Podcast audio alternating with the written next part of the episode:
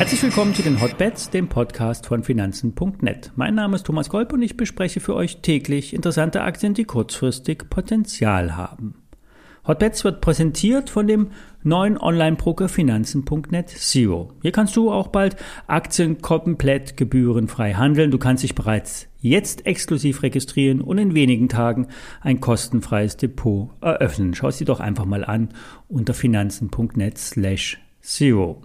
Bevor wir mit den Aktienbesprechungen starten, wie immer der bekannte Risikohinweis. Alle nachfolgenden Informationen stellen keine Aufforderung zum Kauf oder Verkauf der besprochenen Wertpapiere dar. Es handelt sich um sehr volatile Anlagemöglichkeiten mit hohem Risiko. Dies ist keine Anlageberatung und ihr handelt auf eigenes Risiko. Wir starten mit einem Update zu Eichstron. Der Anlagenbauer veranstaltete vor wenigen Tagen seine Hauptversammlung und gibt sich nun weiter sehr optimistisch für das Geschäft. Eichstron spricht von zweistelligen Wachstumsraten. Gerade im Halbleitersektor wird und muss stark in Produktionsanlagen investiert werden. Thema hohe Nachfrage nach Chips. Eichstron entwickelt Maschinen für die Halbleiterindustrie, die mit einem speziellen Verfahren ultradünne Schichten auf die Wafer bringt. Diese Halbleiter werden bei LEDs, Solarzellen, Transistoren oder allen möglichen Anwendungen wie auch in der Telekomindustrie eingesetzt. Auch im Batteriesektor mischt Eichstrom mit. Hier geht es, vereinfacht ausgedrückt, um Halbleiter, die weniger Wärme produzieren, daher kleiner ausfallen können und kompakteren, komplexeren Systemen, zum Beispiel bei Ladeeinheiten, verbaut werden können. Die Analysten hatten schon vor ein paar Wochen zum Einstieg bei der Aktie Eichstron getrommelt. Der Abverkauf war einfach zu stark und vor allen Dingen unbegründet. Die Auftragseingänge liegen deutlich über dem Vorjahr und von Quartal zu Quartal steigen die Bestellungen weiter an.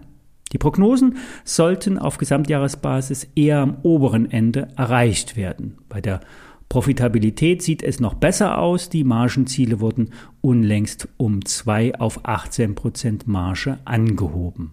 Die Bilanz ist solide bei Extron, hohe Cash-Reserven, 77 Prozent Eigenkapitalquote. Die Deutsche Bank hatte bereits bei 25 die Zielmarke eingeloggt, das heißt, hier haben wir wieder eine 50 Prozent Chance.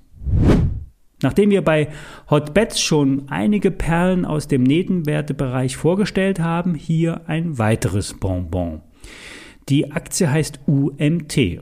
Der Spezialist für E-Commerce schoss im letzten Jahr von 2 auf 12 Euro nach oben und liegt nun bei 9 Euro.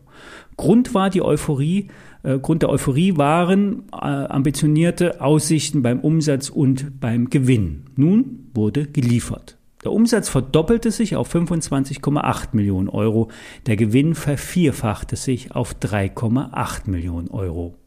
Im Frühjahr wurde zusätzlich dann noch ein Zulieferer der Bauindustrie übernommen. Und hier wird das Geschäft nun konsequent online ausgerichtet. Handwerker und Profis der Branche bestellen ausschließlich online und geliefert wird dann direkt auf die Baustelle.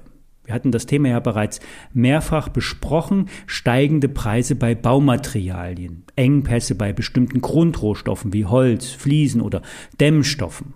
Hier sind die Händler im Vorteil, die die hohen Preise auch an den Markt weitergeben können. Ja, und wer liefern kann, ist klar im Vorteil. Der Vorstand von UMT will nun, nach ein, will nun nach einem Umsatzverdoppler im Vorjahr noch einmal in diesem Jahr doppeln. 50 Millionen Umsatz sind jetzt die Messlatte, 8 Millionen Gewinn. Bei diesen Werten hat das Unternehmen ein KGV von 6, eine Dividendenrendite von über 10 Prozent und das ohne Bankschulden, die Eigenkapitalquote liegt bei 92 Prozent. Auf den Kurs umgemünzt sollte UMT nach Aussagen der Value Depeche locker wieder auf die Hochs bei 12 Euro ansteigen. Sogar Kurse um 14,50 Euro sind für die Perlentaucher aus der Nebenwerteecke denkbar. Hier heißt es also wieder eine 50% Chance. Wie bei allen Trades immer in Teilbeträgen einsteigen, an schwachen Tagen nachkaufen und die Position nie zu groß werden lassen. Profis investieren maximal 2% der Depotgröße in einen Trade. Das ist bei kleineren Depots zwar schwierig, wer allerdings einen sehr kostengünstigen Broker hat oder vielleicht gar nicht für Ein- und Ausstiege zahlt, kann auch mit kleineren Depots und auch kleineren Ordergrößen eine ordentliche Rendite einfahren. Grundsätzlich gilt immer das Pulver trocken halten. Das heißt, Kapitalerhalt hat die absolut höchste Priorität. Die meisten Privatanleger sind eher voll investiert. Das heißt, es juckt einen quasi in den Fingern, wenn Cash auf dem Verrechnungskonto liegt. Gerne mal die Investitionsquote absenken, etwas Geld vom Tisch nehmen und warten, auch wenn es langweilig ist oder sogar große Überwindung kostet. Ja, soweit das Wort zum Sonntag. Ach nein, zum Montag. Es bleibt dabei. Äh, schaltet morgen auch wieder ein, dann besprechen wir interessante Werte und alle Details zu den Aktienempfehlungen findet ihr wie immer in den Show Notes. Bis morgen.